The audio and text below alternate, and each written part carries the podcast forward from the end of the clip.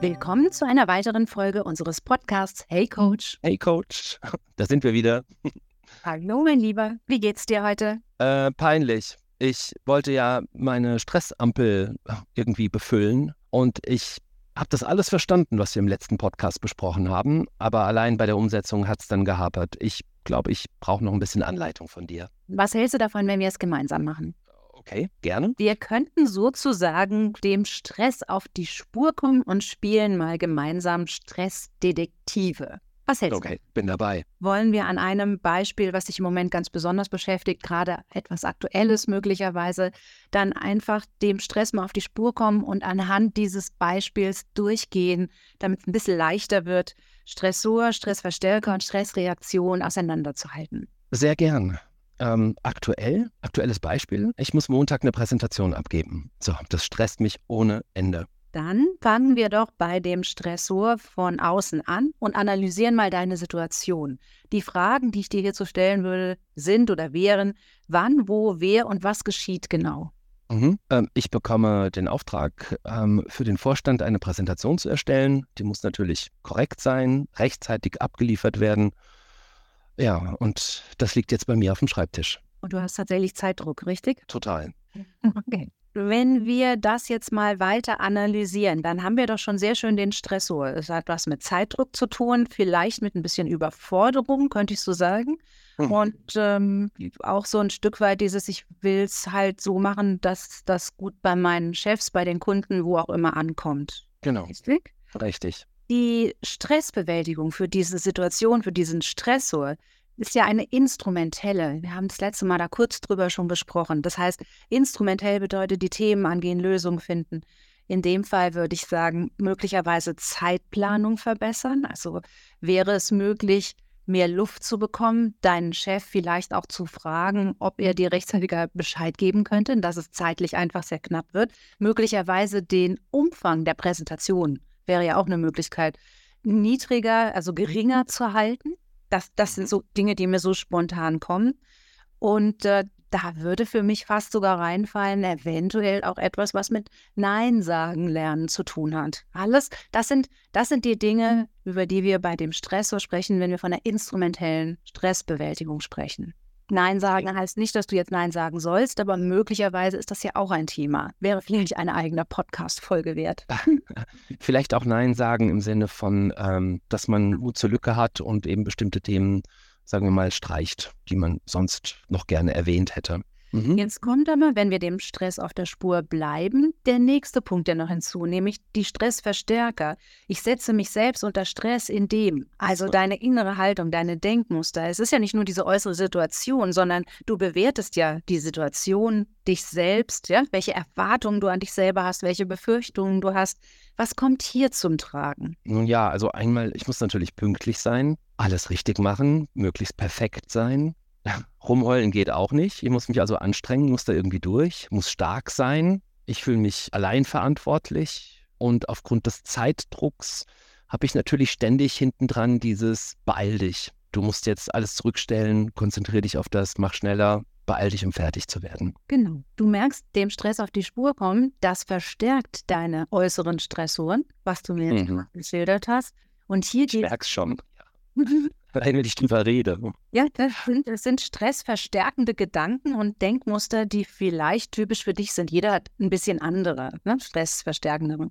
Jetzt geht es hier darum, wie kannst du deine Gedanken auf stressvermindernde Gedanken bringen. Und das heißt für mich so hinterfragen, ist es denn wirklich so wichtig, dass du das in aller Perfektion abgibst? Würden möglicherweise 80 Prozent auch reichen? Muss es so schnell, so eilig, so wirklich alles sein? Also da ein Stück weit eine, einen Realitätscheck auch möglicherweise zu machen. Und ich finde es ganz wichtig, das jetzt zu transformieren und mit Hilfe von Fragen einen potenziell stressvermindernden neuen Gedanken zu formulieren. Wie könnte der zum Beispiel lauten? Also ich will damit hin, Du hast ja ganz viel zum Beispiel schon sehr, sehr, sehr, sehr gut gemacht. Wieso sollte das jetzt nicht klappen? Zum Beispiel.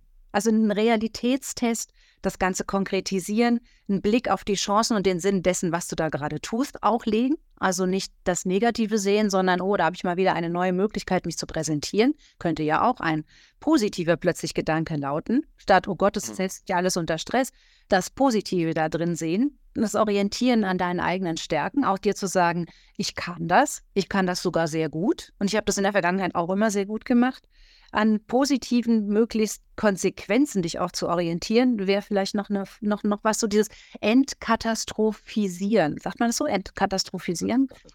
Also nicht das Schlimmste denken, sondern einen positiven Gedanken schaffen. Wieso soll es nicht klappen? Das Ganze eben, ich, da gibt es auch noch eine sehr schöne, so, was werde ich in einem Monat, in einem Jahr über diese kleine Situation denken? Finde ich ist auch immer noch ein sehr hilfreicher Gedanke, weil das relativiert vieles entkatastrophisieren finde ich großartig. Also ich denke also jetzt nicht darüber nach, in einem Jahr sitze ich unter der Brücke, weil ich aufgrund dieser miesen Präsentation den Job verloren habe, ja. sondern ähm, ich habe es bisher immer gut gemacht, warum sollte ich es jetzt nicht auch wieder gut machen? Richtig. Mhm. Wie hört sich das für dich an?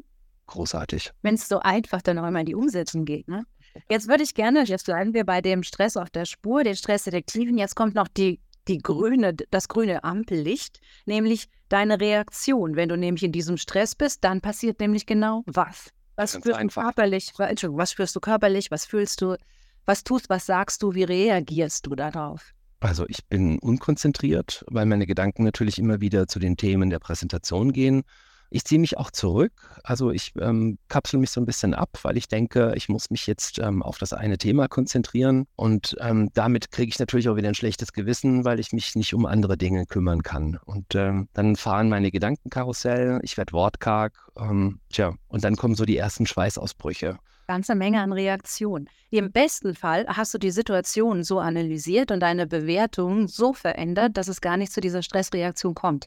Deshalb finde ich diese Ampel immer sehr wertvoll, weil sie die Ebenen differenziert. Und mhm. wenn du schon so weit bist, dass diese ganzen Stressreaktionen erfolgt sind, dann kannst du nämlich hier mit regenerativer Stressbewältigung anfangen zu arbeiten. Über Entspannungstechniken, über Erholung, über Bewegung, Ernährung. Ja? Zum Beispiel darauf achten, dass du zum Schlaf kommst, dass du deine Gedankenkarusselle stoppst, dass du trotzdem noch isst und nicht vor lauter Stress das vergisst.